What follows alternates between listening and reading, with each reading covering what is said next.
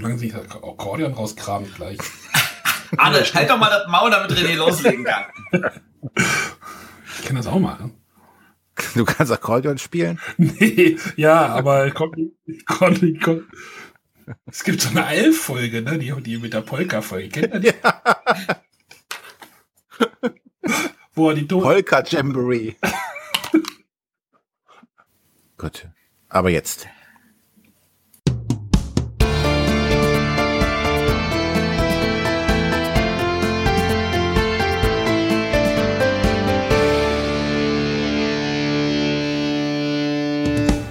Hallo und herzlich willkommen bei den Bretterwissern.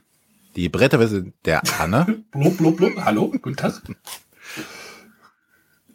Der Matthias. Morgen. Ich bin der René. Ach, Matthias, es gab Beschwerden übrigens. Du oh. hättest dich nie, du hättest dich so ein bisschen in der letzten Folge ein bisschen unmotiviert angehört. Unmotiviert?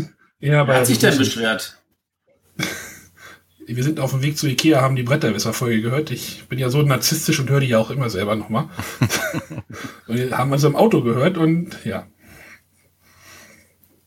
Okay. Da war sich die Familie einig. Ja. Matthias braucht mehr Begeisterung. Aber ganz ehrlich, an welcher Stelle war ich denn nicht begeistert? Ich habe doch da Am ein halbes Dutzend Spiele über den Klee gelobt. Am Anfang. Am Anfang was? Beim guten Tag. Egal. Das war wieder so genau. abends um neun aufnehmen. Dann muss erstmal jemand begeistert sein. Ja, wie gesagt, der Matthias ist heute auch gar nicht so wichtig, weil wir haben uns heute jemanden vom Verlag eingeladen, weil wir wollen heute über ein Thema reden, wo wir auch jemanden von einem Verlag brauchen. Und da kannten wir jemanden und da haben wir den guten Matthias eingeladen. Hallo Matthias. Na super. Worüber sprechen wir heute mit dir? Los? Ich habe doch keine Ahnung. Ja, nee, worüber sprechen wir denn? Äh, ja, das darf lieber der Arne erklären. Der hat das Thema gewünscht. Das will er wieder nicht. Ja, das ist jetzt so ein bisschen. Ähm, es gab neulich mal wieder eine Twitter-Diskussion über Brettspielpreise und äh, wir möchten Mit mal so ein Preise meinen wir nicht Spiel des Jahres und solche Preise, sondern genau. der, das, was sondern, da an Euro draufklebt. Die sondern, Kosten. Wie teuer darf ein Brettspiel sein? Oder muss ein Brettspiel sein? Oder so ein bisschen frei? Ähm, wir möchten mal ein bisschen, ein bisschen hinter äh, beleuchten. Eigentlich ähm, wollen wir nur darüber diskutieren. Wie so ein Preis sich aber auch zusammensetzt und, äh, und ich glaube, dass der Matthias da vielleicht doch ein bisschen mehr Einblick hat als wir. Ja, es gibt mal wieder eine Folge, wo ich mit Wissen glänzen darf.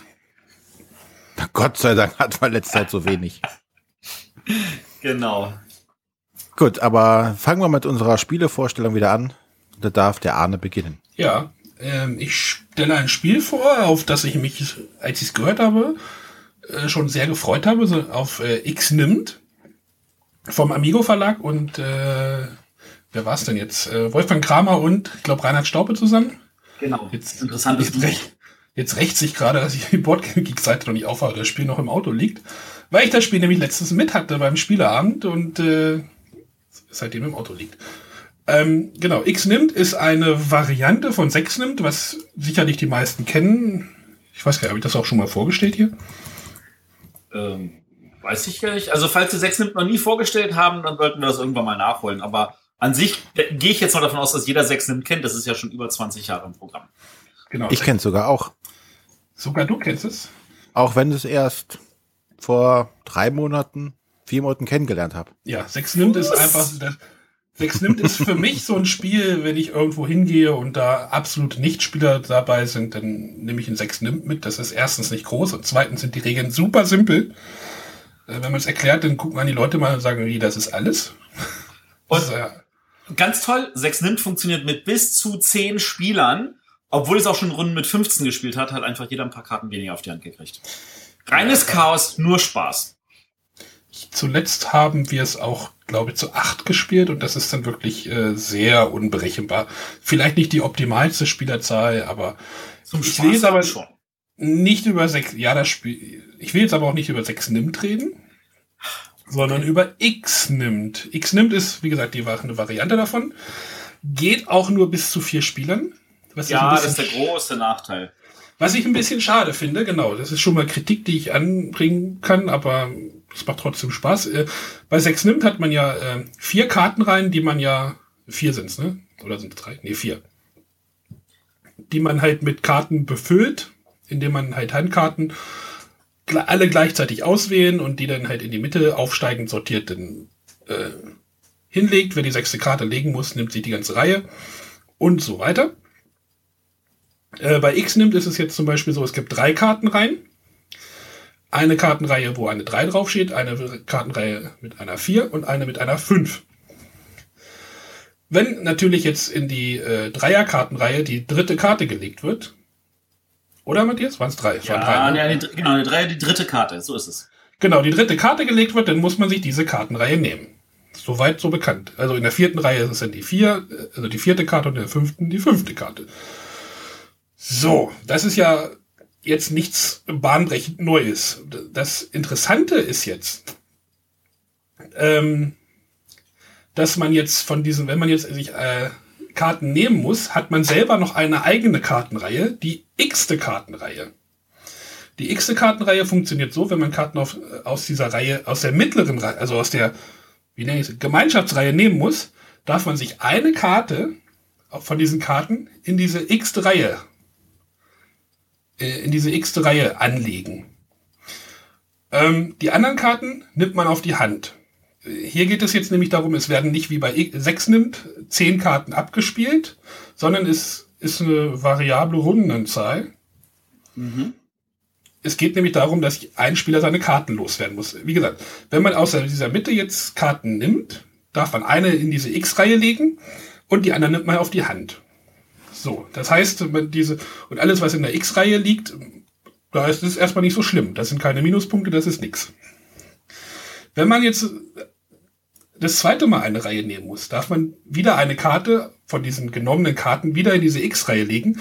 Diese X-Reihe muss jetzt aber auch aufsteigend sortiert werden.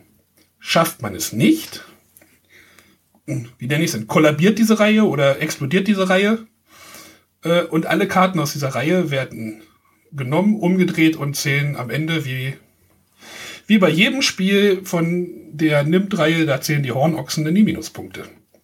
Soweit, so, soweit verstanden? Mhm. Hast du René? bis jetzt? René ist, ist schon ja, raus. Ja, ja. René ist schon raus. Ja, nee, alles gut. Genau, wenn jetzt ein Spieler, wenn jetzt ein Spieler die letzte Karte gelegt hat und dann ist fertig und dann wird geguckt, werden wieder Hornochsen gezählt die aus diesen X-Reihen, also die halt aus den explodierten X-Reihen und was man auf der Hand hat, sind dann alles Minuspunkte. Das ist jetzt das Spiel. Ähm, es ist jetzt im Vergleich zum 6 nimmt, diesen Vergleich wird es wahrscheinlich immer ziehen, es ist ein bisschen mehr an Regeln, es ist auch ein bisschen mehr, was abgeht. Also bei 6 nimmt ist es ja einfach so, Karte legen, gucken, was passiert. Hier ist es so, oh, da ist eine Karte in der Mitte, wenn ich die Reihe jetzt nehme, wo lege ich jetzt diese Karte hin? In die X-Reihe, welche von den drei nehme ich? Was nehme ich auf die Hand? Oh, ist der andere gleich fertig? Also man muss schon ein bisschen mehr beachten. Hat mir aber trotzdem super viel Spaß gemacht. Also ich meine, es ist ja nicht die erste 6 nimmt Variante. Es gab ja auch schon die Hornochsen. Wir haben neulich auch wieder gespielt Tanz der Hornochsen. Äh, es gab auch äh, Elf nimmt und so. Ähm, und von den ganzen Dingern äh, finde ich, ist X nimmt tatsächlich gleich nach 6 nimmt das Beste. Ich kenne die Varianten nicht. Wir haben neulich ähm, das äh, drei sind eine zu viel gespielt, was auch so ein bisschen, das war ein Spiel aus dem letzten Amigo-Jahrgang. Ähm, das geht auch so ein bisschen in die Richtung, hat uns aber nicht so gefallen. Und danach habe ich gesagt, komm, ich möchte jetzt mal wissen, wie das funktioniert. X nimmt ausprobiert. Super viel Spaß gehabt. Vor allem, das ist dann dieses Überraschungsmoment so, wenn der letzte Spieler, äh, wenn der ein Spieler seine letzte Karte legt, so, ja, ich bin fertig und so, Hä? das ist dann so ein Überraschungsmoment und äh, das ist halt so bei sechs nimmt, hast du es halt nicht, weil es werden halt einfach zehn Runden gespielt. Also wir hatten Spaß und äh, ja, es ist wirklich ein bisschen mehr, diese X-Reihe ein bisschen zu handeln und gucken. Äh, aber auch für mich ist das nicht zu viel. Ja, es ist ein super Spiel. Sechs nimmt Daumen hoch. Ähm, da, ist vielleicht die sechs nimmt Variante für die Spieler. Wenn man halt ein bisschen mehr, bisschen mehr Spiel haben möchte. Ja. Aber jetzt nicht so was Kompliziertes wie das nächste Spiel vielleicht. ja, soll ich noch irgendwie sagen? Äh, X, X nimmt von Wolfgang Kramer und Reinhard Staupe erschienen bei Amigo. Ähm, Daumen hoch. Steht auch drauf, besonders geeignet für zwei Spieler auf der Schachtel. Ich habe es noch nicht mit zu zweit gespielt, muss ich sagen. Matthias, weißt du davon was? Nee, ne? Ich habe es auch noch nicht zu zweit gespielt. Also 6 Nim kann, 6 Nim funktioniert halt zu zweit wahrscheinlich überhaupt. Geht das überhaupt zu zweit? Nee, ich glaube, das geht erst bei dreien los. Also sagen wir so, zu zweit stelle ich mir doch ziemlich lahm vor. Ich meine, das Spiel lebt ja davon, dass viele Schmidt spielen können. Das geht halt auch bis 10 hoch. Und du willst ja ein bisschen so auch diesen, diesen äh, witzigen Faktor haben. Aber bei X nimmt geht's halt nur bis 4, deswegen haben wir es in erster Linie auch nur zu dritt oder viert gespielt. Ja, das ist ein bisschen schade. Also bis 6 wäre es auch ganz geil gewesen. Vielleicht kann man einfach mit einer sechsten Reihe da irgendwie, äh, weiß ich nicht. Könnte man, hätte man vielleicht auch machen können. Ja, ich glaube, das Problem ist dann die Menge der Karten. Obwohl auf der anderen Seite, du spielst ja nicht mit allen Karten bei diesem Spiel. Ja, äh, egal. Trotzdem Spaß dran und äh, ja. Sehr schön. Genau. Dann ähm, fange ich mal mit bei mir an. Ähm, Ada hatte eben schon festgestellt, oh, da bleiben wir heute ja mal wieder unsere Linie treu was unsere Spielevorstellung äh, anbelangt und das werde ich jetzt fortführen und zwar werde ich über Runebound Third Edition sprechen. Ja, Fantasy Flight Games ist sich nicht dazu zu schade, ein, eine Third Edition zu einem Spiel rauszubringen. Äh, sie sind ja sowieso schon bekannt, Second Editions en masse rauszubringen. Jetzt haben wir sogar so den nächsten Level erreicht äh, und bringen jetzt eine Third Edition raus. Äh, Runebound ist ein Fantasy-Abenteuerspiel, das mal nicht kooperativ ist. Es ist ein äh, ja, Race-Game, also jeder Spieler versucht das Ziel als allererstes zu erreichen.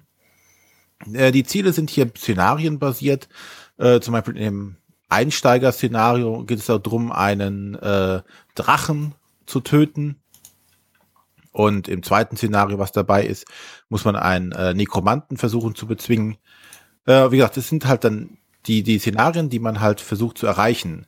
Um das große Ziel, den Drachen zu besiegen, kann man natürlich nicht mit seinem äh, Luftikus-Helden, äh, den man am Anfang darstellt, gegen äh, kämpfen, sondern man muss versuchen, äh, entsprechend stärker zu werden. Das macht man, indem man auf der Karte umherreist, verschiedene Abenteuer, Quests löst, ähm, Monster bekämpft, Gegner bekämpft, um dann äh, neue Fähigkeiten zu bekommen oder äh, Ausrüstung zu bekommen oder kaufen zu können, um dann gegen den Endgegner entsprechend anzutreten. Ähm, ja, dasselbe Prinzip gab es auch schon bei der Second Edition, bei der First Edition. Die First Edition hatte ja, glaube ich, nur ein oder zwei Jahre damals gehalten, wodurch die Second Edition direkt abgelöst.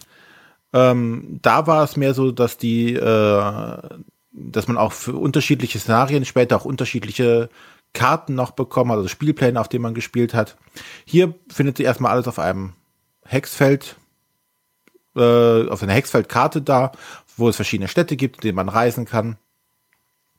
Was sich jetzt groß geändert hat, ist, oder was so der, der erste Hingucker ist bei so einem Fantasy-Spiel ist, es gibt zwar Würfel, aber die werden nicht zum Kampf eingesetzt ein großes Manko oder was, was viele bei Roombound schon immer bemängelt haben, war, dass man die Würfel zum Bewegen einsetzen muss. Also sprich, am Anfang seines Zuges würfelt man, oder, oder wenn man sich bewegen möchte, würfelt man äh, mit den sogenannten Geländewürfel und die Würfel geben an, über welche Geländetypen man sich bewegen kann. Äh, das häufigste, was man so hat, sind so, so Ebenen, über die kann man sich also relativ flott bewegen. Dann gibt es Wälder, aber auch Flüsse und Gebirge, die dann halt entsprechend selten auf den Würfeln drauf sind. Sprich, wenn man durch ein Gebirge reisen möchte, dauert es verhältnismäßig lange, um voranzukommen, weil man halt hoffen muss, dass man entsprechend Gebirgesymbole würfeln kann. Äh, das kann man mögen oder kann man auch nicht mögen. Es ist halt Bestandteil von Runebound schon immer gewesen. Die haben es auch drin gelassen. Wahrscheinlich, weil es halt einfach dazugehört zu diesem Spiel. Ähm, dafür sind jetzt die Kämpfe komplett ohne Würfel. Und zwar ist es jetzt so, dass jeder Held am Anfang eine sogenannte Startausrüstung hat. Und die, das sind sogenannte Coins, also so, so, so Plättchen, die werden im Laufe des Spiels oder zum Kämpfen geflippt. Also haben immer zwei Seiten und auf der einen Seite ist zum Beispiel ein Angriffssymbol, auf der anderen Seite ein Verteidigungssymbol. Und zu Beginn startet man von, mit drei dieser, dieser Coins. Äh, und wenn man halt kämpft, flippt man diese halt oder schüttelt sie in der Hand und lässt sie dann wie Würfel fallen. Und sie ergeben dann das entsprechende Kampfergebnis. Und dann handelt man diese äh, Coins entsprechend ab. Der Gegner würfelt dann entsprechend auch, der hat zum Beispiel fünf.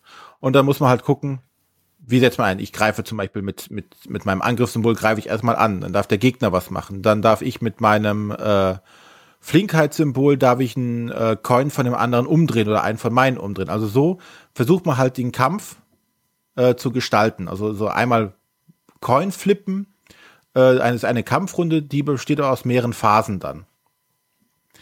Ähm, das Ganze ist dann, wird dann spannender, wenn man nämlich jetzt Ausrüstungsgegenstände kauft, kriegt man nicht nur eine schöne Karte mit einem Schwert zu seinem Helden dazu, sondern bekommt auch einen entsprechenden neuen Coin mit dazu. Sprich, durch die Ausrüstung erhalte ich zum einen mehr dieser Münzen, die ich flippen kann, äh, aber auch andere. Ich kann zum Beispiel am Anfang nur ein, ein leichtes oder ein kleines Schwert kaufen, kaufe ich mir später, weiß ich nicht, die, die riesen Streitachs, kriege ich entsprechenden Coin, der äh, zwei Angriffssymbole auf der einen Seite hat und äh, ein anderes Symbol noch auf der anderen Seite. Also so werde ich tatsächlich besser in dem, was ich gerade in einer Kampfrunde zur Verfügung habe. Das finde ich ein sehr interessantes und spannendes Konzept. Äh, hätte man natürlich auch vielleicht mit, mit äh, Würfel machen können, aber den Schritt finde ich ganz mutig, mal zu sagen, oh komm, wir probieren das mal. Spart wahrscheinlich äh, auch wieder Produktionskosten und man kann natürlich jetzt auch bei Erweiterung sagen, okay, äh, wir drucken da einfach mal äh, drei, vier von diesen, diesen Coins mit rein und äh, haben so keine großen Kosten, indem wir noch Würfel gestalten müssen oder sonstiges oder andere Symbole bei den Würfeln keine Bedeutung mehr haben. Das ist also eine sehr nette Idee, wie ich finde. Mag dem einen oder anderen nicht so zusagen, aber uns hat das eigentlich recht Spaß gemacht, vor allem das Kampfabhandeln dann, wo man die, die Marker so zuweist. Ansonsten ähm, hat man halt das klassische Runebound-Konzept mit allem, wie gesagt, man reist über die Karte, dort sind, sind so Marker vorhanden, wo dann Abenteuer oder so, wo man Aufträge erledigen kann oder äh, Kämpfe bestehen muss. Und man reist halt über die Karte und versucht halt stärker zu werden. Äh, es gibt so eine Zeitleiste, die dann einen quasi dazu zwingt, schneller, äh, das in einer gewissen Zeit abzuhändeln weil ansonsten halt dann alle das Spiel verlieren. Und wer sich dann traut oder denkt, er ist mutig, äh, stark genug, gegen den Obergegner anzukämpfen, riskiert es dann. Ähm, schön hierbei ist, äh, selbst wenn man einen Kampf verliert, es hält einen nur zeitlich auf und es, man verliert nicht irgendwie groß was, äh, dass man jetzt sein ganzes Geld weg hat oder irgendwelche Fähigkeiten verliert. Man wird quasi in der Runde aufgehalten, was meistens schon schwer genug ist, ähm, wenn man mal einen Kampf verliert. Ja, das in aller Kürze zu Runebound, der Third Edition. Meiner Meinung nach eine, eine runde Sache, die äh, jetzt natürlich auch schon wieder äh, von Fantasy Fight mit entsprechenden Erweiterungen ausgestattet wird, wo neue Helden, neue äh, Szenarien natürlich dabei sind. Ich glaube, da kann man wieder einiges erwarten, aller Fantasy Flight. Brauch, Gut. Braucht man sowas? Also. Was? Gut. Ich, äh, Was braucht man? Das Spiel? The Third Edition. Ähm, also diese Frage Nein, braucht man nie. Ja. ne, ist, natürlich, sie hätten es auch anders nennen können und dann äh, sagen können, das ist jetzt Humpty Dumm. Ein Fantasy-Abenteuerspiel. Hm, das ähnelt aber doch sehr stark Runebound. Also ich, ich finde es einfach okay, wenn sie sowas machen und ähm, das alte ist jetzt auch schon, das kann ich, Second Edition ist aus dem Jahre 2005, also zehn Jahre her. Okay. Ja, ich glaube, die First Edition, ja genau, First Edition kam aus dem Jahr 2004 und die Second Edition aus dem Jahr 2005. Ne, das ist schon so eher doof. Ja, das, aber ja, das glaube ich schon. Ja, aber so nach 10, 11 Jahren kann man da schon mal das neu aufsetzen. Wie gesagt, ich äh, finde den bei den Second Edition oder bei den neu oder den äh, neu aufgesetzten Spielen von Fantasy Flight machen das eigentlich immer ganz gut. Sie versuchen die Fehler, die sie bei den ersten, bei der ersten Version gemacht haben, auszumerzen. Und da hier quasi First und Second Edition von Runebound quasi identisch sind mit ein paar. Ach, ach so, du redest es ja quasi als Second Edition jetzt schön. Ja, die First Edition wurde halt auch nie äh, mit Erweiterung ausgestattet, glaube ich. Die war halt mehr oder weniger ein bisschen kaputt, glaube ich, von den Regeln auch und von den ganzen Balancing. Da haben sie also relativ schnell die Second Edition nachgeschoben. es, es fließt irgendwie die letzten drei Sendungen oder äh, da die fließen, da fließen die Spiele jetzt irgendwie für mich irgendwie alle so ineinander. Äh, Aventuria und was hat es noch? Warhammer. Warhammer Quest. Warhammer, das ist irgendwie ja. Ist, ist anders. Ist, ist anders. Sehr gut. Ja, ich bin halt einfach nicht Zielgruppe. Genau. Ja, dann noch kurz die Eckdaten. Ähm, ja, Fantasy Fight bzw. Heidelberger Spieleverlag. Der äh, Autor ist Lukas Litzinger. Äh, Im Gegensatz zu den Third, äh, äh First und Second Edition, da war es äh, unter anderem Martin Wallace mitbeteiligt, der jetzt nicht mehr mitbeteiligt ist anscheinend. Ähm, um noch einen draufzupacken, Lukas Litzinger war der Chefdesigner von der Neuauflage von Netrunner. Ja, ich, ich gucke gerade, ich bin, da steht gerade Netrunner, deswegen bin ich gerade irgendwie ein bisschen, Hä? okay. Ja. Ja, ich denke, grundsätzlich ist es ja bei Fantasy Flight auch eher so ein ähm, Team-Ding, ne? Das da sitzt nicht ein oder zwei Autoren da dran. Ja. Das ist ja auch so eine ganze Maschinerie, die da dran arbeitet, um sowas herzustellen bei denen. Ja. Gut. Das war Roomborn Third Edition. Ach, dann darf ich jetzt. Du musst. Ich muss, oh mein Gott. Nee, kommen wir zur Frage der Woche. äh, ja, ich möchte auch noch ein Spiel vorstellen und zwar äh, möchte ich an dieser Stelle ein wunderschönes Spiel namens Automania vorstellen. Das hatten der Arne und ich schon mal in Berlin auf der BerlinCon angespielt, zusammen mit dem Krimi Stefan. Hallo Stefan.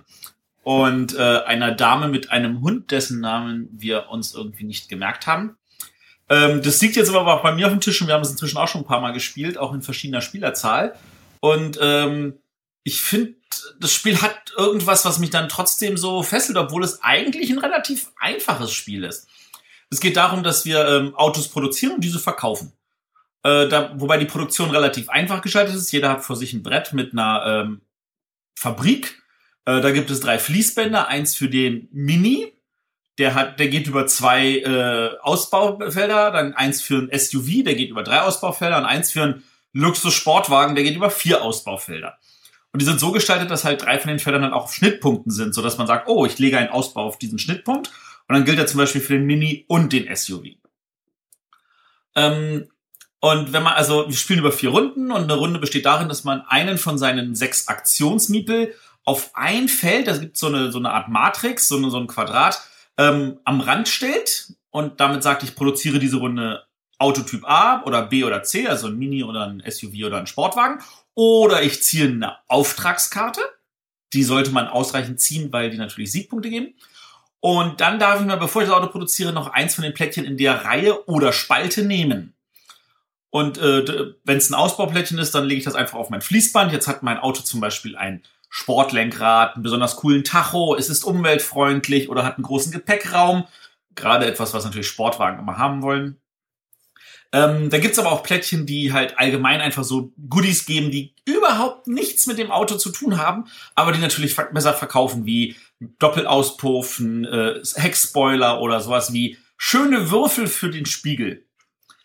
Ähm, und es gibt aber noch eine dritte Sorte Plättchen, äh, nämlich sogenannte Mitarbeiter. Die kann man dann einstellen. Da hat man dann vier Büros für. Der erste Mitarbeiter kostet nur ein Geld, äh, der vierte Mitarbeiter schon vier Geld.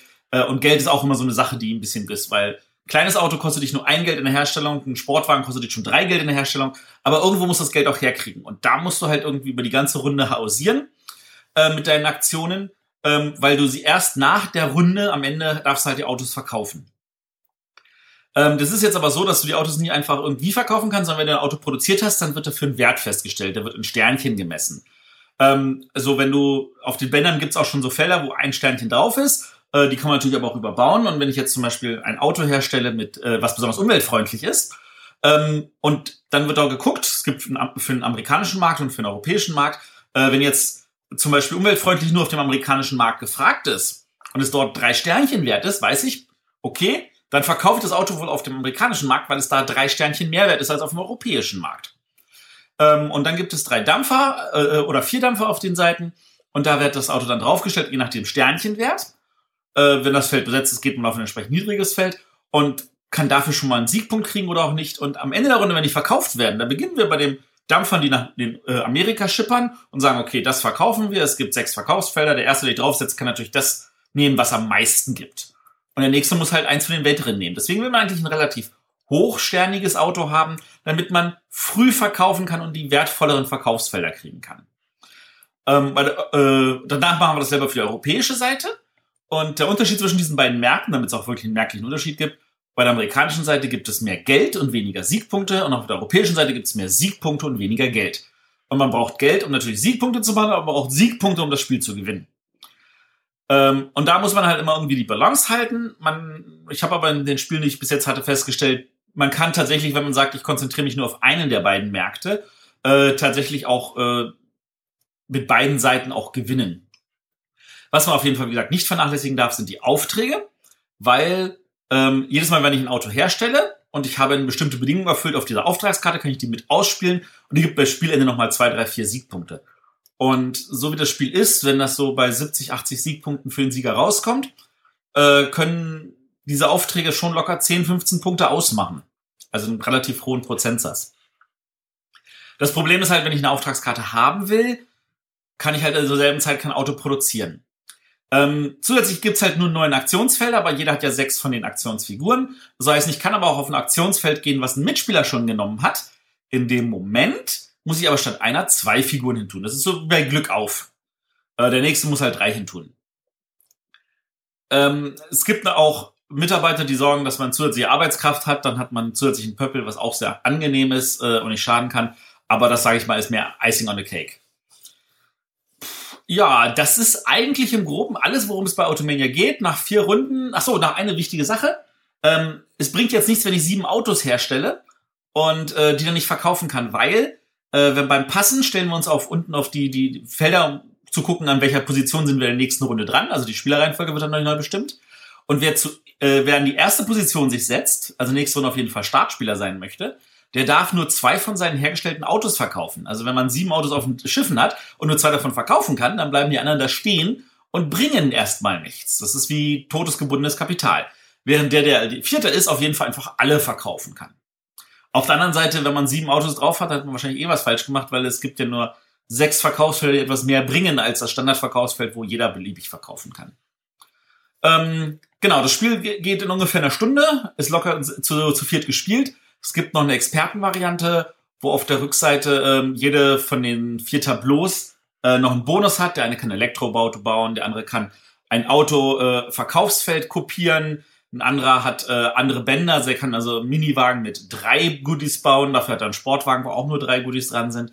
Ähm, all solche Kleinigkeiten. Es, irgendwas reizt mich an dem Spiel, ich kann es noch nicht formulieren.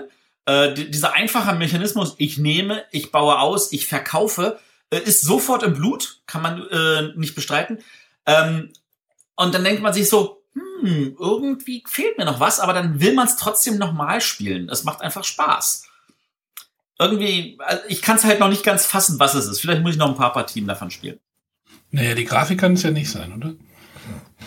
Die Grafik ist schlicht und einfach, aber ehrlich gesagt äh, sehr angenehm für das Spiel.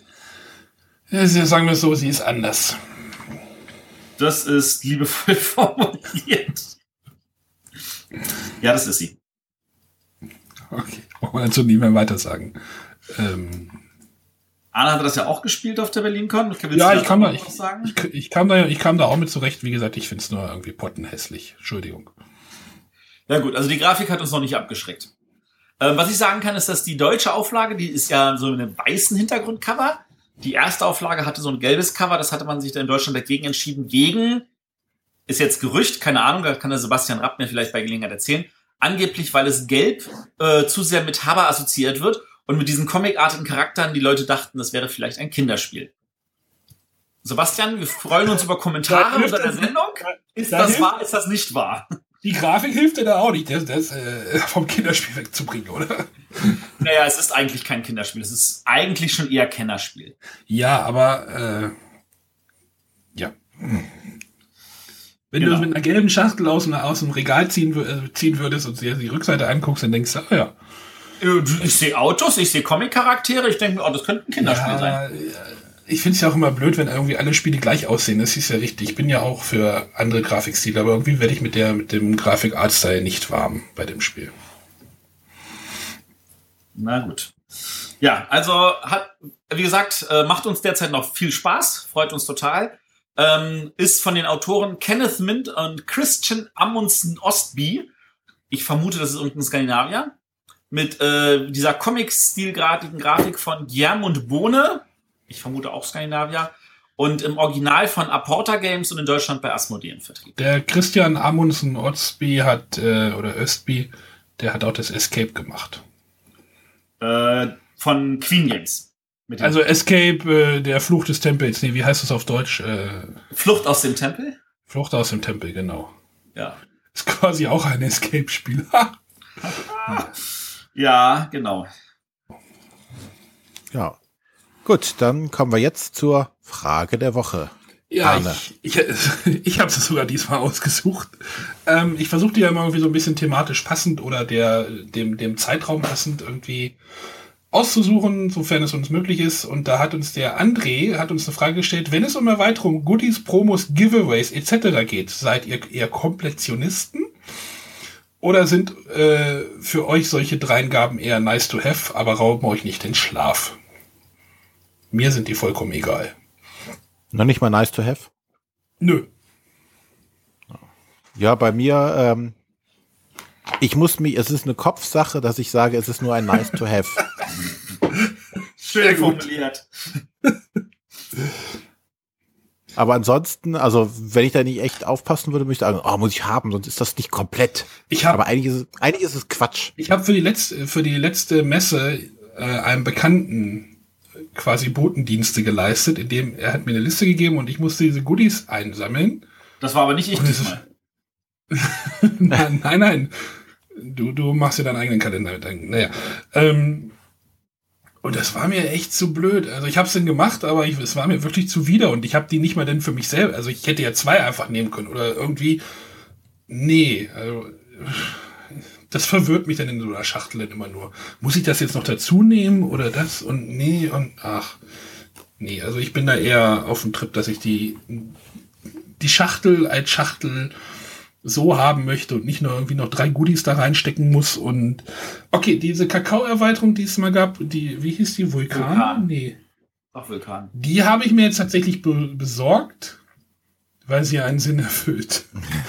weil sie eins, dass die Teile nämlich nicht umherfliegen. Das war der einzige Grund, dass ich.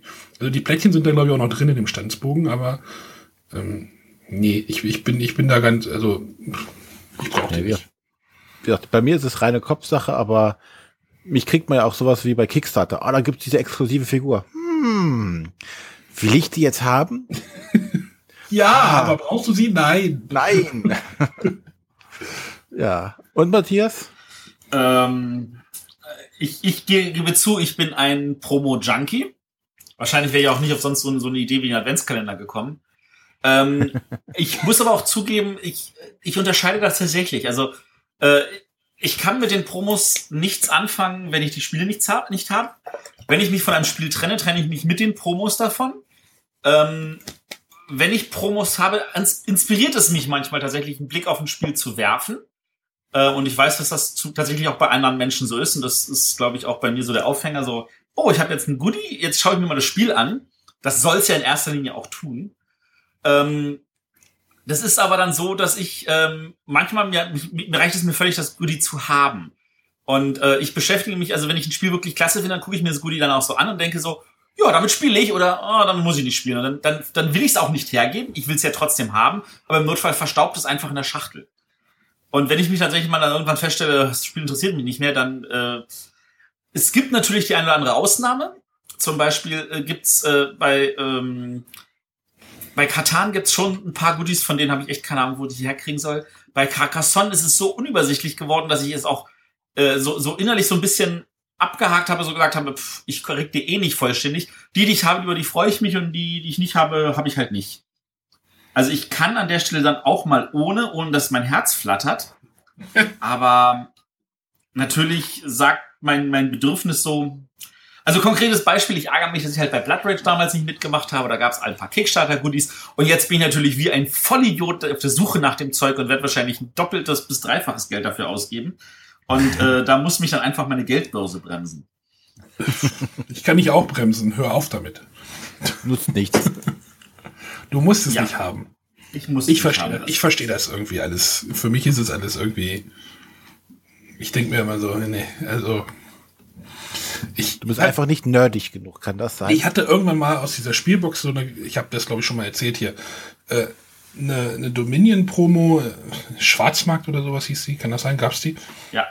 Die habe ich irgendwie für über, über 20 Euro verkauft und habe mir davon eine ganze große Erweiterung gekauft. Also das ist, Ja, das verstehe ich allerdings auch nicht. Diese, diese, die Leute, die welche Unmengen an Geld für sowas ausgeben, weiß ich nicht, die auch jetzt nicht noch nicht mal nur in Deutschland, aber auch so weltweit. Ne? Ich hatte ja hier den Kumpel, der, der Hartmut, der hat ja auch immer, der ist auf der Messe rumgeladen, hat nur diese Promos abgegriffen, um sie dann gewinnbringend über Ebay zu verkaufen. Ja, was der an Leute irgendwo in Indien oder sonstiges eine Karte hingeschickt hat, wo das Porto so unendlich viel teurer war und wo ich denke so, wow.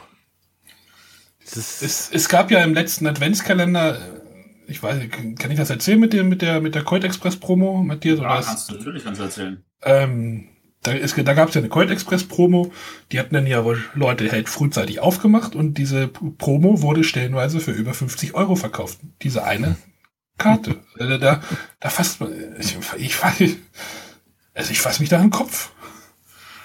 Also ich muss ganz ehrlich sagen, also zu solchen Menschen gehöre ich jetzt tatsächlich aber nicht. Ich habe jetzt kein Bedürfnis, äh, irgendwie äh, daran Geld zu verdienen, sondern ich erfreue mich an den Spielen.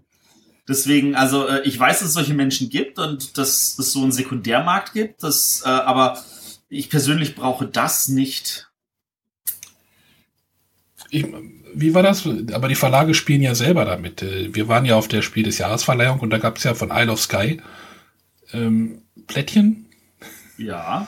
Die gab es auch in zwei verschiedenen Aus Ausführungen, ne? Du, da bist du dann extra noch, du bist da extra, glaube ich, nochmal hingerannt und wolltest die dann haben, wo nur nominiert draufsteht oder sowas? Oder wie war das? Äh, Also sie Also hatten die, die halt. hatten, Sie hatten halt zwei produziert, nämlich da, wo drauf steht nominiert für und da, wo halt mit dem Gewinner drauf. Frei nach dem Motto, oh, wenn es gewinnt, dann geben wir das mit dem Gewinner drauf aus. Und das mit dem nominiert hätte nicht ausgegeben werden sollen, sind aber trotzdem ein paar um drauf gekommen. Wenn es nicht gewonnen hätte, hätten sie die, wo nicht nominiert drauf steht, natürlich nicht rausgeben dürfen. Aber so können sie sagen, ja, wir sind ja trotzdem nominiert gewesen. das sind jetzt Sammlerstücke. Genau. gut, aber ich glaube, damit haben wir das Thema Promos, das haben wir ja öfter schon gehabt, Ja, abgehandelt. es gibt ganze Verlage, die bauen da. Echt, ich kenne keinen. Apropos Verlage. Kommen wir mal zu unserem Hauptthema. Und das lautet da, wie teuer darf ein Brettspiel sein? Und da muss ich direkt mal einhaken, weil das ist ja auch das Schöne an dieser deutschen Sprache, die wir hier verwenden dürfen. In wenigen Ländern ist es ja so schön, dass es heißt direkt, wie teuer. Also bei den Deutschen ist immer alles teuer. Was? Ja, Okay. Es kostet nicht irgendwas, sondern es ist immer, wie teuer ist es? Nicht wie billig oder, sondern wie teuer ist das? Das ist doch noch nie, nie aufgefallen? Wie viel darf ein Brettspiel kosten? Dann können die doch auch so rumdrehen. Genau. Aber es ist meistens so im Umgangssprachlichen ist es meistens, wie teuer ist es? Ich habe das ja, ich habe das ja so ein bisschen auch ein bisschen, äh, das ist ein bisschen Reibung erzeugt ge gewählt jetzt so. Da, also Ja, ja, ich sage, aber das ist so dieses Schöne in der deutschen Sprache, das ist wie teuer. ne, es ist immer teuer. Was kostet? Ja, meistens zu viel. Genau. Ja, wie sind wir jetzt überhaupt darauf gekommen, das Thema zu machen? Das war jetzt diese Twitter-Diskussion. Ja, es gab da eine Twitter-Diskussion, da ging es halt auch, äh, ich weiß nicht, ob das aus dieser Seafall, Seafall-Diskussion Ja, hervorging. das war wohl irgendwie wieder zu teuer für ein paar Leute, weil das soll 90 Euro kosten. Und das kann ich nachvollziehen, dass Leute teuer finden. Und dann zerreißt auch noch Karten dabei. Und Genau, ich glaube, ist da, da, alles. Da, da rührte das her und wir haben uns das jetzt mal so ein bisschen, weil wir jetzt ja auch demnächst den ähm, äh, Frank Jäger, Arndt Jäger, äh, Frank Jäger von Ludofakt, genau, mit dem machen wir ja auch eine Sendung gleich nach der Messe.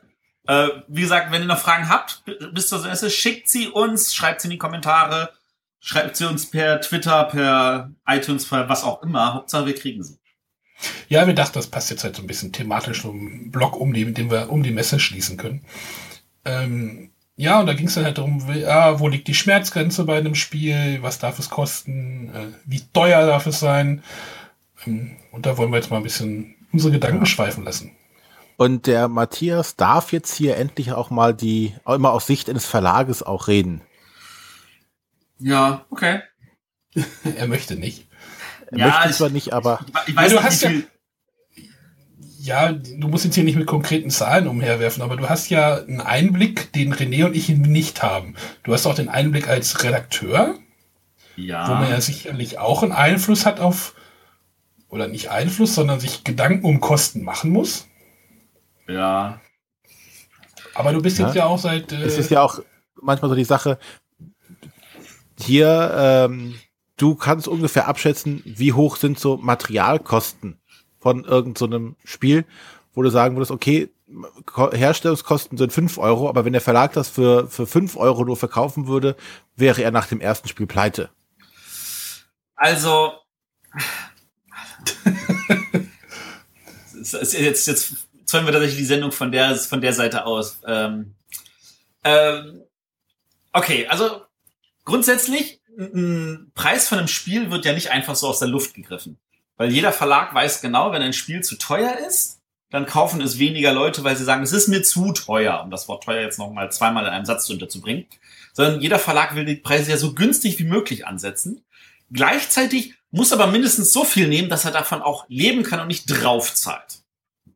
Und davon leben können heißt, dass also ein Spiel nicht alleine daraus besteht, dass es hat eine Produktionskosten X, sondern du musst davon halt auch den Redakteur bezahlen, die Steuern, äh, eventuelle Mitarbeiter, den Autor, den Illustrator. Ähm, du musst dafür Werbung machen, du musst äh, vielleicht eventuelle Rezi-Exemplare rausgeben, all solche Sachen. Da kommen ganz, ganz viele kleine Punkte zusammen und die fließen alle mit ein. Und natürlich wird, setzt sich keiner hin und berechnet das auf einen Cent genau für jedes Spiel, sondern da wird tatsächlich manchmal über den Daumen gepeilt. Gleichzeitig wird aber tatsächlich auf einen Cent genau berechnet, wie viel kann ich denn ausgeben, damit ich in diesem Budget bleibe. Und da kommen wir jetzt nämlich tatsächlich auf einen Punkt, den ich, ähm, den ich vielleicht als erstes ansetzen müsste, nämlich ähm, es gibt diese Leute, die beschweren sich, die öffnen eine Schachtel und sagen, da ist ja nichts drin.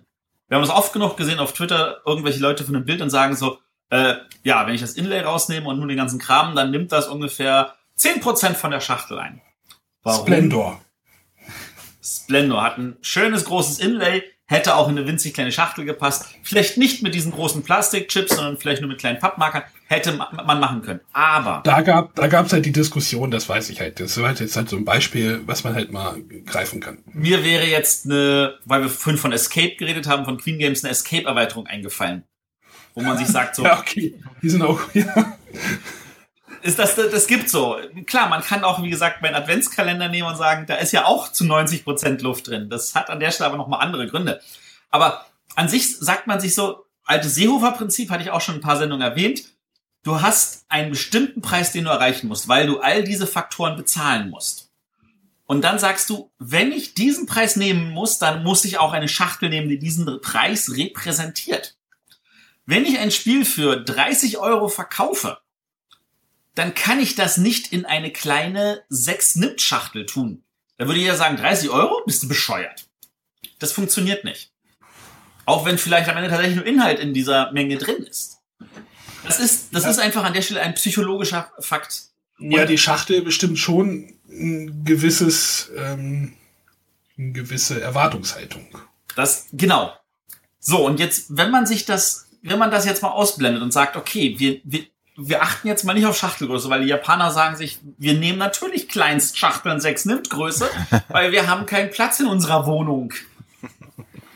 ähm, dann führt das dazu, dass wir sagen, alles klar, wir achten jetzt nicht darauf, sondern wir achten tatsächlich mal darauf, was kostet uns das Ganze in Produktion und Nebenkosten. Und darauf basierend machen wir dann den Preis. Und so wie die Japaner ihre Sachen verkaufen, weil die Leute darauf abfahren, kann man davon ausgehen, da gibt's auch einen Markt, der sagt, es ist mir egal, wie groß die Schachtel ist. Wenn ich jetzt wieder ein Seafall nehme, das ist ja nun wirklich eine Wumme von Schachtel. Ähm, die ist schon groß und da ist viel Material drin und das wird auch seine 90 Euro wert sein. Vor allem, wenn ich bedenke, wie viel Zeit und Kosten da reingegangen sind, das zu entwickeln. Aber genau da jetzt mal die andere Frage. Wir reden jetzt schon von der Kostenseite.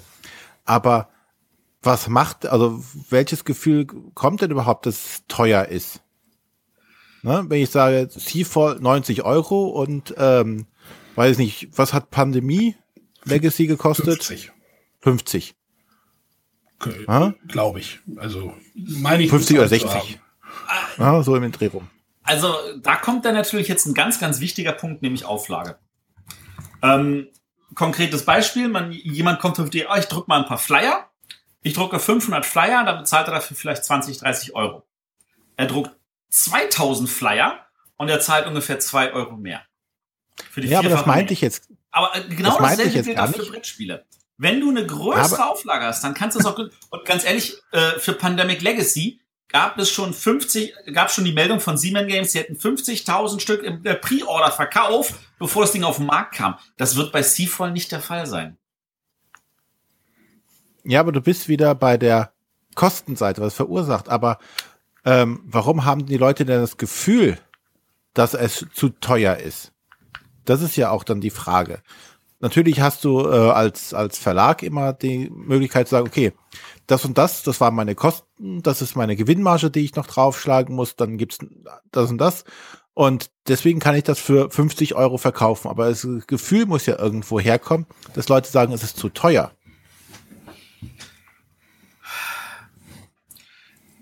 Ich glaube, jetzt kommen wir nämlich zu einem ganz anderen Punkt. Das Problem ist, dass wir haben in Deutschland eine gewisse Geiz ist geil Mentalität. Das ist ja nicht wirklich was Neues. Das ist von der Werbung ist, Ist die, ist die noch, ist die noch so präsent, wie sie vor fünf Jahren war, zehn Jahren war? Ich weiß nicht, ob sich das gerade, ob sie das auch ein bisschen. Das ist bei den Leuten präsent, die immer noch laut in der Form schreien. Das ist bei den Leuten, die präsent, die sagen, warum soll ich jetzt ein Spiel kaufen? Das wird nächstes Jahr für einen halben Preis verramscht. Oder schon dieses Jahr im Weihnachtsprogramm. Das ist tatsächlich bei den Leuten, die sagen, pff, dann spiele ich das Spiel halt nicht sofort, sondern in einem Jahr. Äh, und dann hole ich es mir halt, also wenn es irgendwie dieses ist. Und wenn ich Glück habe und das Spiel ist total genial, dann gibt's eh eine zweite Auflage, da sind dann noch weniger Fehler drin.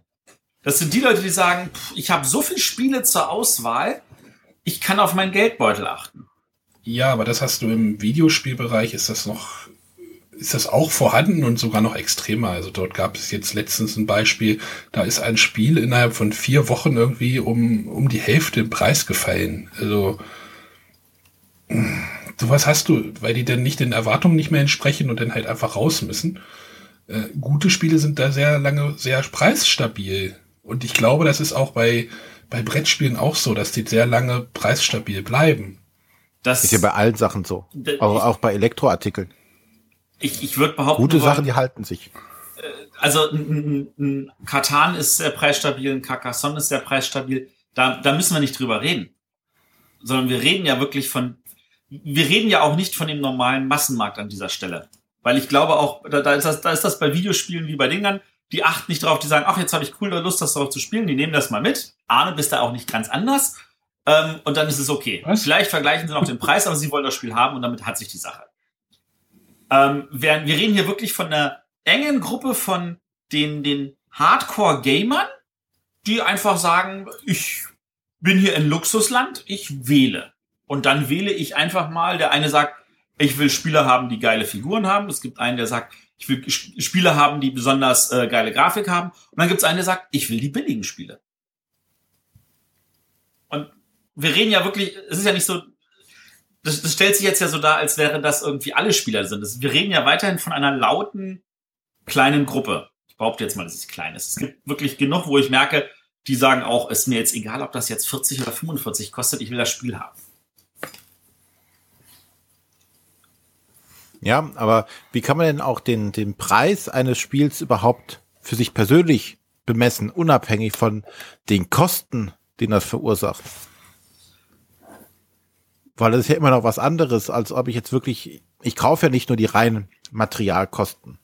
Okay, jetzt ja? kommen wir zu etwas, was, was ich mal früh gelernt habe, als ich selber noch ein kleines Kind war und irgendwelche Videospielzeitschriften gelesen habe, wo es, wo ich ja auch schon solche Diskussionen mitbekommen habe in den späten 80ern, wo es dann so hieß, ja, irgendwelche Computerspiele, die sind ja alle viel zu teuer. Und ähm, da hatte dann irgendwie der Redakteur mal einfach gesagt, weißt du, ähm, entscheidend ist doch nur, wie lange, wie viel Spaß damit hast und wie viel damit spielst. Und dann nimm dir einfach mal eine Faustformel, für je 10 Mark musst du eine Stunde Spaß an dem Spiel haben. Und das ist jetzt vielleicht nicht genau die Rechnung, die ich aufstellen würde, aber natürlich, je mehr du ein Spiel spielst, je mehr Spaß du daran hast, desto mehr ist es auch genau dieses Geld wert. Wenn ich angucke, dass X nimmt, das wäre auch 30 Euro wert gewesen. Das, weil so viel, wie wir da spielen, das, das, da, da brauchen wir nicht drüber zu diskutieren. Während äh, wahrscheinlich so ein so manch anderes Spiel, was wofür ich 30 Euro bezahlt habe, was dann nach ein, zwei Mal spielen so, äh, hm, war jetzt nicht so der Hit, äh, wahrscheinlich nicht mal die 5 Euro dann wert gewesen wäre. Mhm. Das ist, das ist jetzt so mal so, so, so ein persönlicher Ansatz. Mein Problem an dieser Fragestellung, wie du sie jetzt reingebracht hast, ist, dass viele Leute ja sagen, ich weigere mich, das Spiel überhaupt zu kaufen, bevor ich weiß, ob es gut ist oder schlecht ist, weil ich das nur am Preis festmache. Okay, bei den Leuten hast du aber sowieso gar, gar keine Chance. Ne? Genau, mit denen braucht man auch nicht zu diskutieren. Die kommen aber natürlich trotzdem immer wieder aus ihren Löchern gekrochen und fangen an zu diskutieren und fangen an zu nerven, wie teuer doch die ganze Welt ist. Weil, so als Beispiel habe ich immer hier bei, ähm, bei uns Pandemie Legacy halt. Wenn dann sagst du, ja, du äh, kannst das Spiel nur einmal spielen. Und dann sagst du, ja, das kostet 60 Euro.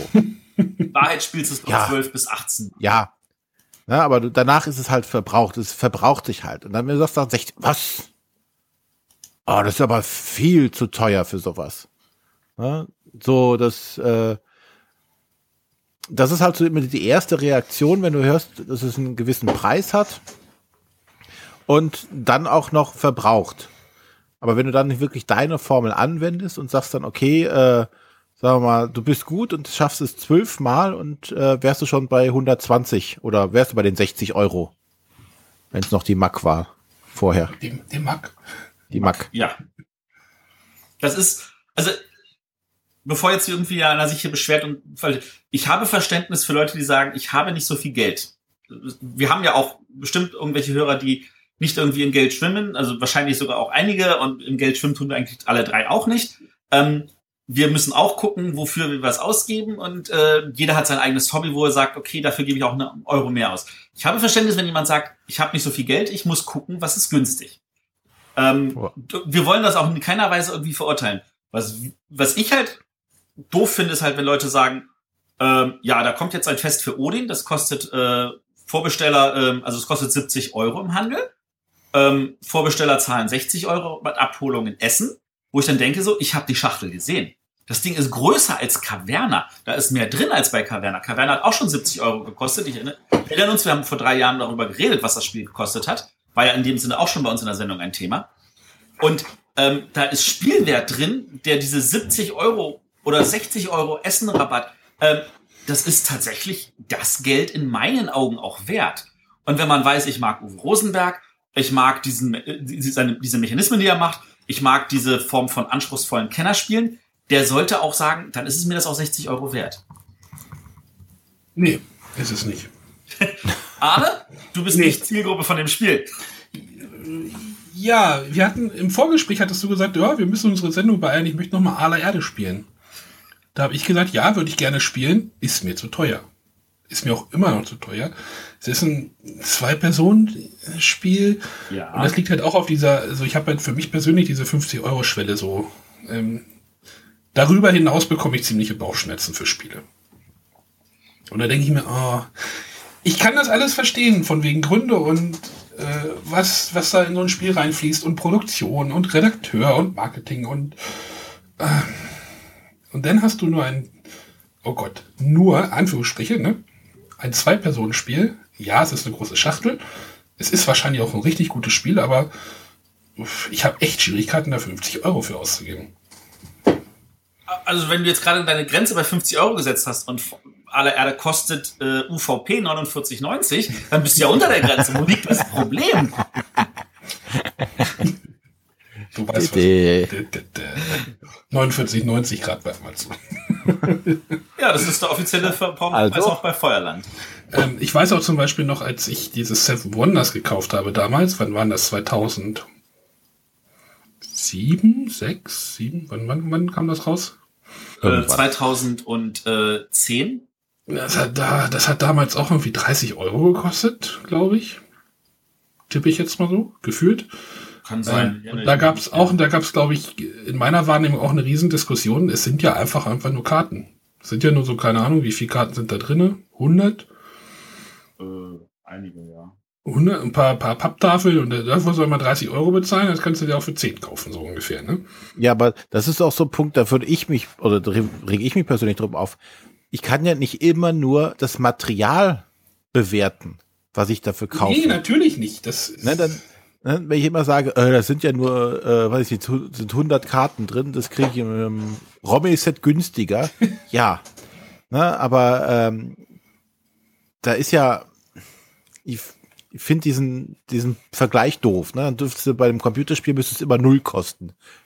Du kriegst ja nur einen, oder einen Euro, kriegst du für den CD-Rolling. Ja. ja. Immer das Reduzieren auf das Material, was man dafür bekommt. Also. Finde ich immer sehr schwierig.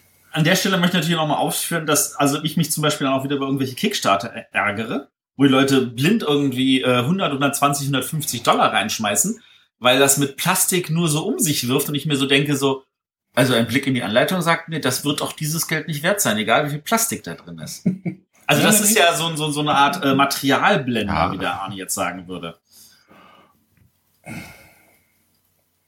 Ja, natürlich, so diese, diese schönen Miniaturen, die ja, dann doch noch irgendwo in der Schachtel Da siehst liegen. du ja aber auch, da denkst du dir auch wieder, oh, ich habe was in der Hand und das hat irgendwie ausge, ausskulptiert, nee, wie heißen die? Also ausmodelliert. Irgendwo in China wurde das gegossen. Ja, aber. Ja, ich finde immer diese Materialdiskussionen finde ich halt immer sehr schwierig. Also Fakt ist, dass die Material natürlich auch einen Teil des Preises bestimmt.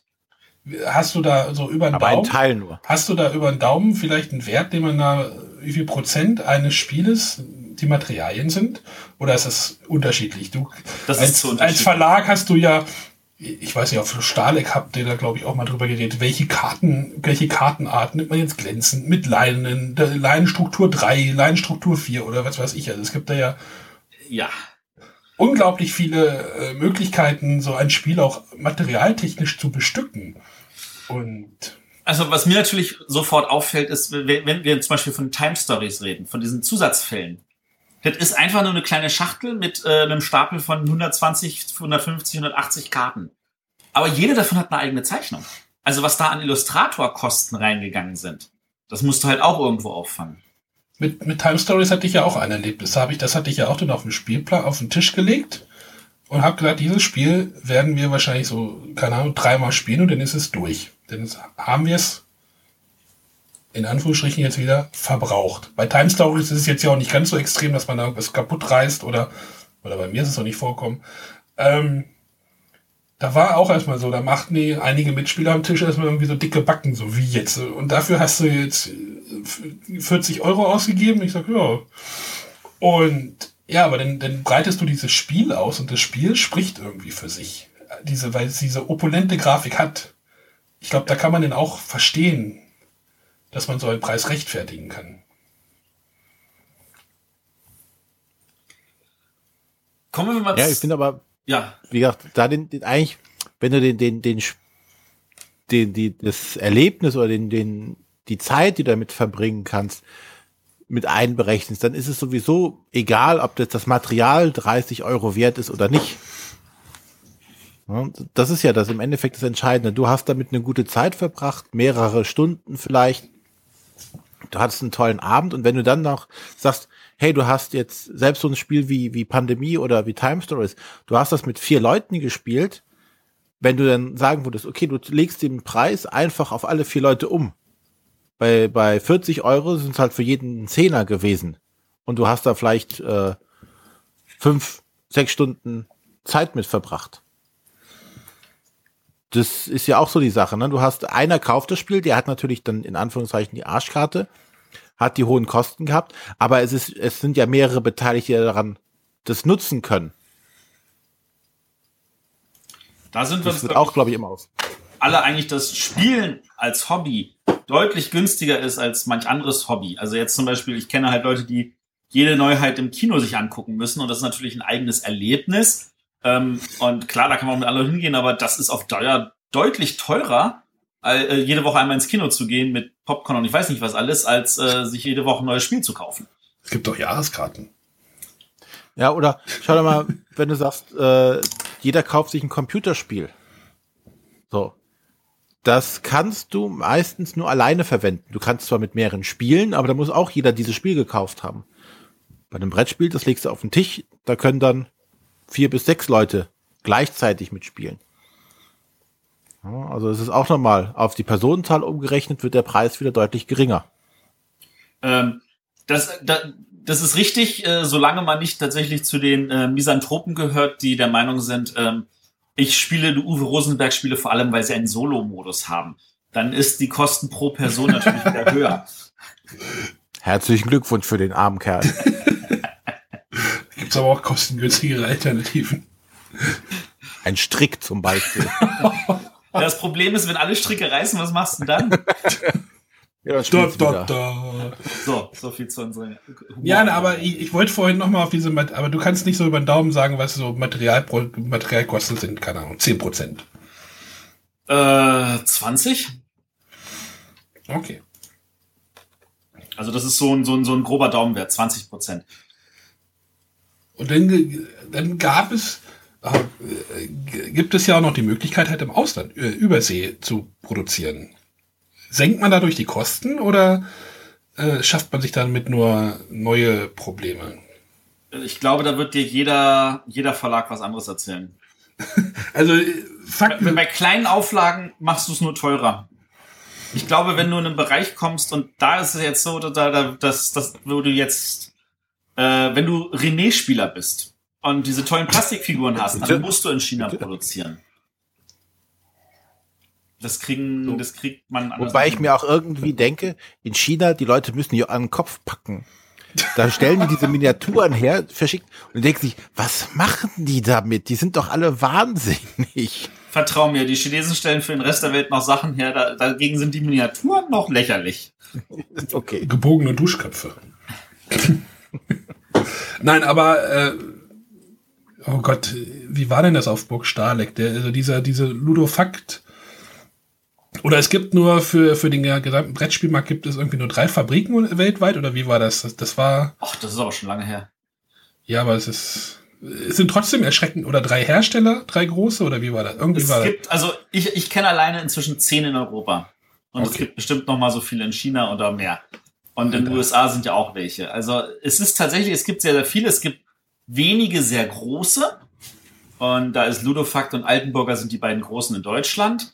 Ähm, aber auch in Deutschland gibt es noch mehr als nur die beiden.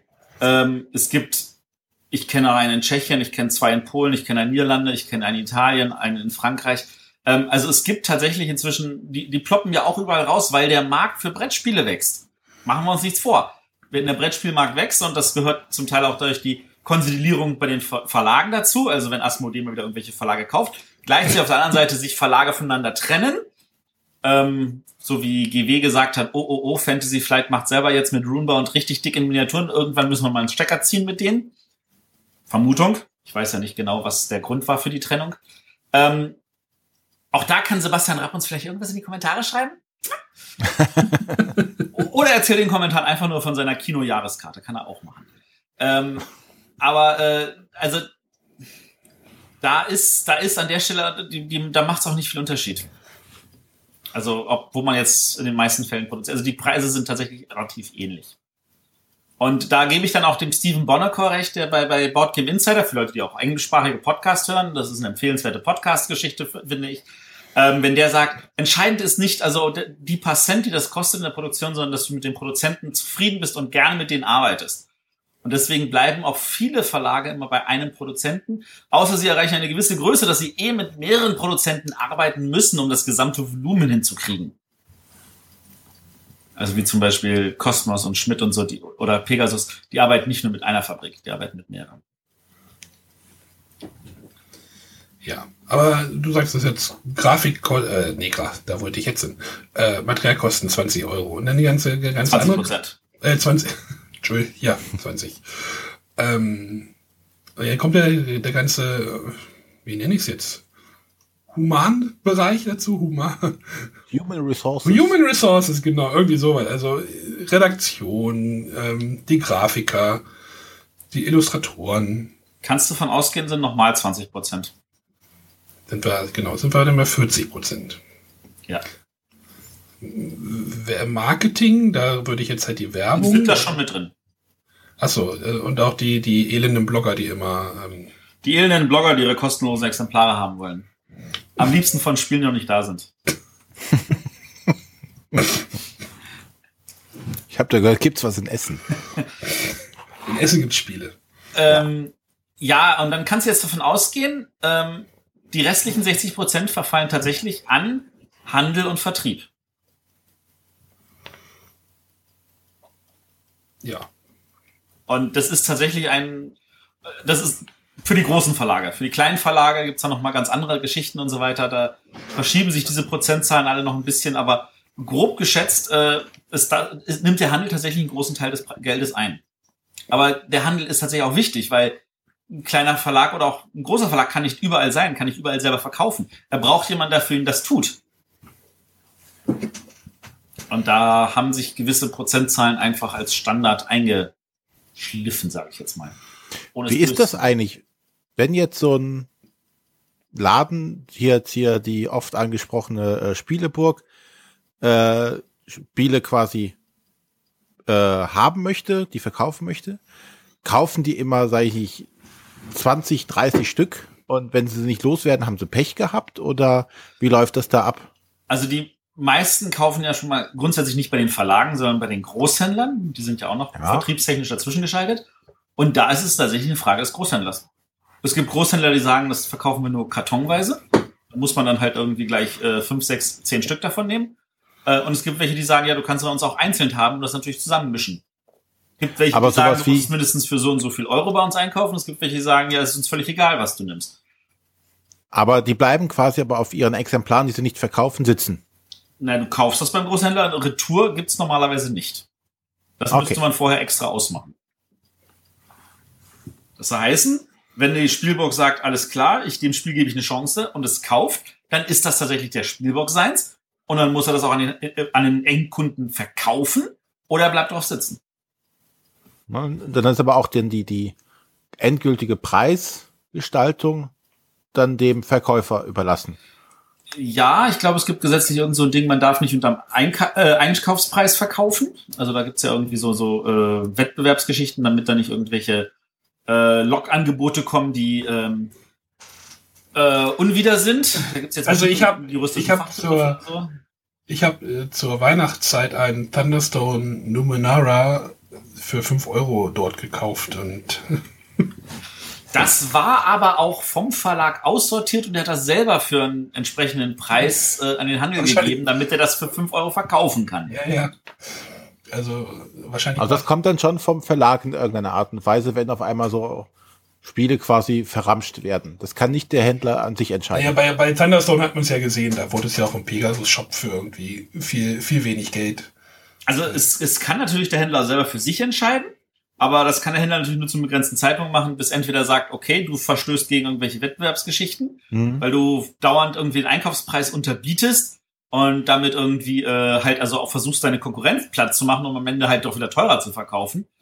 Ähm, auf der anderen Seite hast du halt äh, die Geschichte, dass der Händler natürlich auch selber sagt, ich will ja auch nicht sinnlos. Äh, ich meine, das ist eine andere Geschichte, weißt du, wenn ein Mediamarkt sagt, hier, den bieten wir effektiv nur zum Einkaufspreis, machen wir 0 Cent Gewinn dran damit wir ein Logangebot haben, Leute den Laden kaufen und jede Menge anderen Kram kaufen.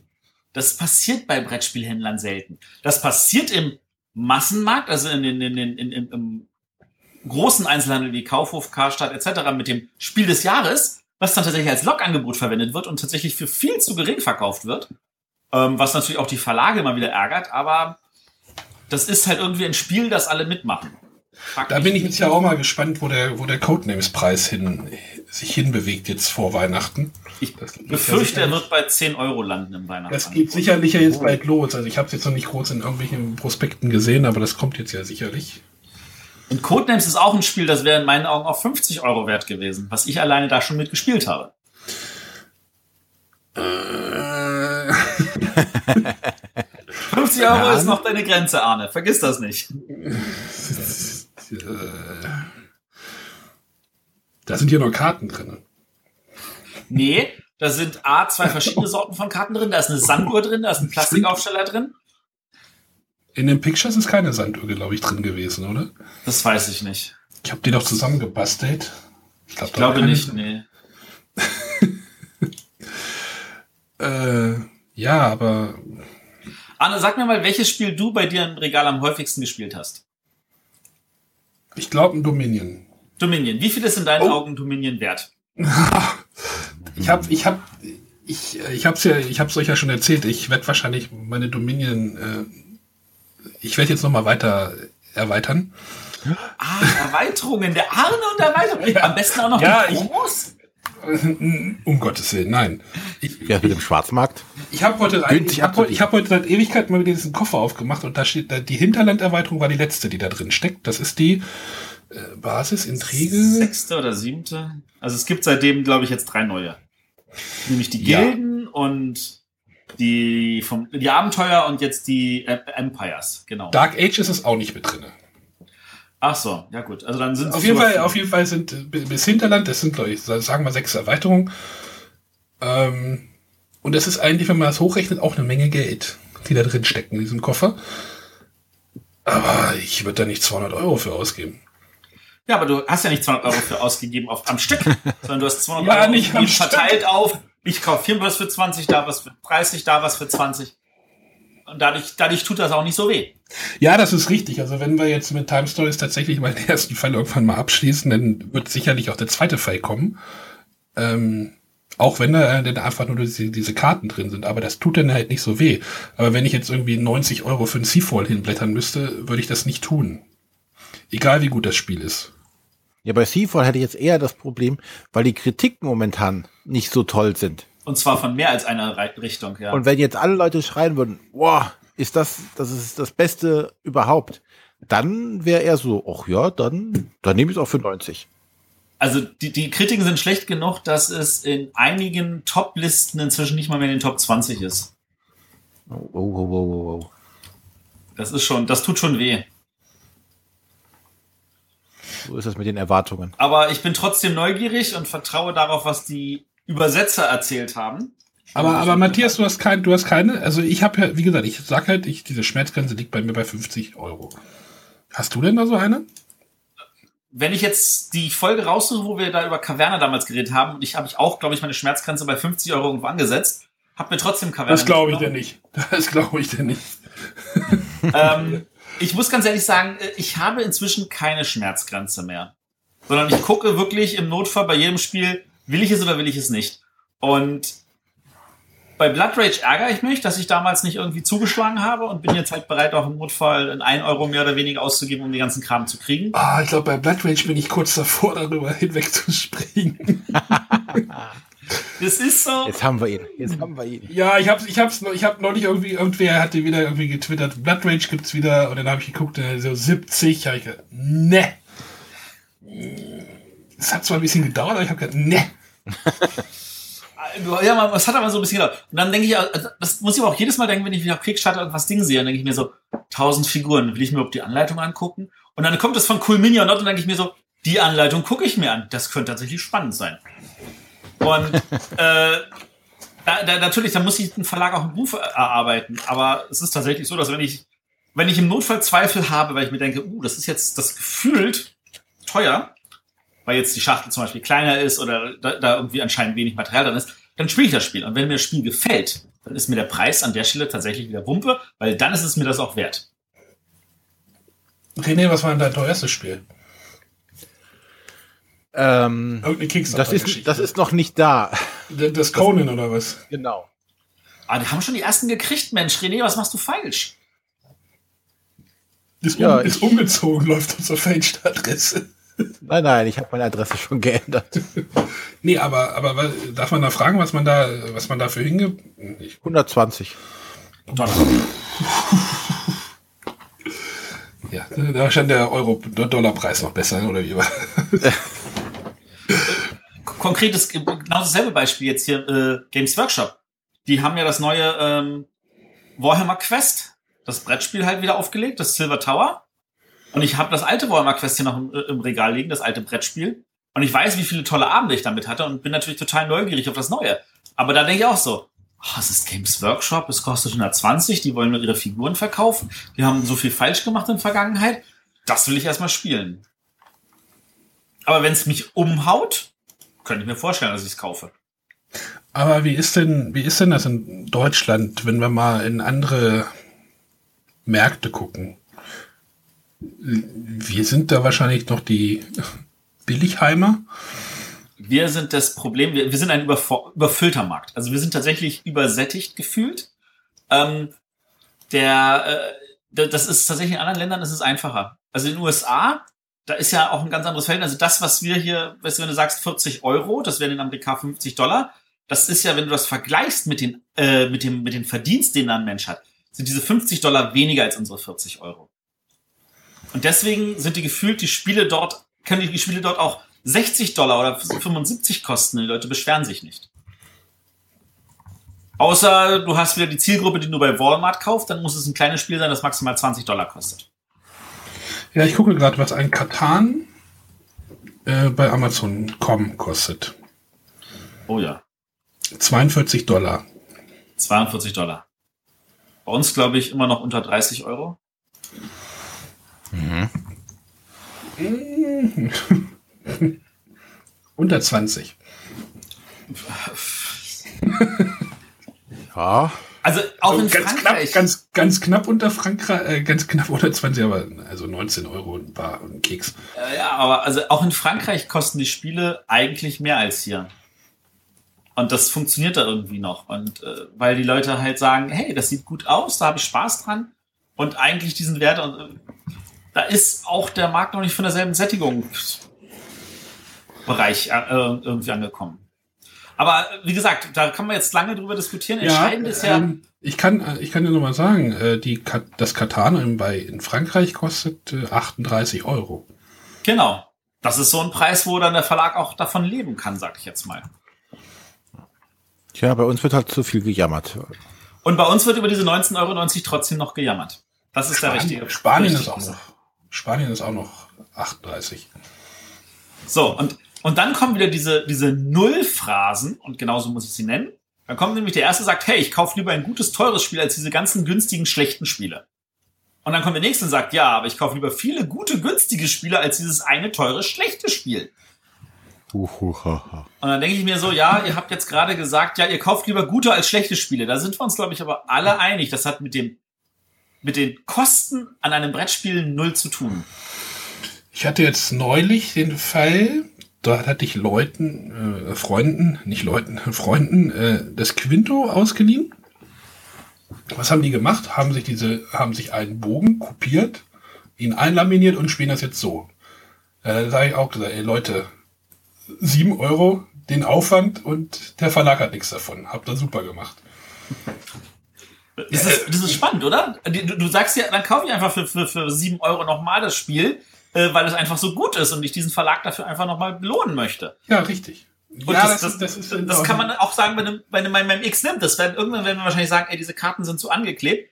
Ähm, dann kaufen wir uns das einfach nochmal und haben wir diesen Verlag an der Stelle unterstützt. Und ich glaube, das ist Normal das, ist das was man. Leute schaffen das. Ja, das ist aber diese, das ist diese psychologische 10-Euro-Schwelle, die ja für mich irgendwie auch äh, ich weiß nicht, wie das bei euch ist, aber so Spiele, die unter 10 Euro kosten, ist einfach so, ja, nehme ich einfach mal mit. Vielleicht spiele ich es ja nie. Und wenn äh, du dein achtes Quicks kaufst, bist du über 50 Euro. ich laminiere meine Karten ein. Nein, nein, nein. nein. ja, ja, ich weiß nicht, ob das Jammer, Jammern auf, aber. Ich, also, was, ich glaube, dass ich möchte eigentlich das den Hörern jetzt auf, ähm, zum Abschluss dieser Sendung, weil wir brauchen jetzt, glaube ich, nicht länger drum rumzugeben, äh, auf den Weg gehen, was ich vorhin irgendwie zitiert hatte. Überlegt euch, wie viel Spaß ihr mit einem Spiel habt. Wenn das Spiel, und äh, für, für mich, glaube ich, hat dann die beste Ratio wirklich Agricola, was wir ein ganzes Jahr lang fast täglich gefühlt gespielt haben, ähm, wo ich glaube ich pro Spiel weniger als 10 Cent pro Spiel bezahlt habe. Das war sein Geld mehr als wert. Ja, und das gleiche hatte ich halt mit Dominion einen Winter lang. Genau.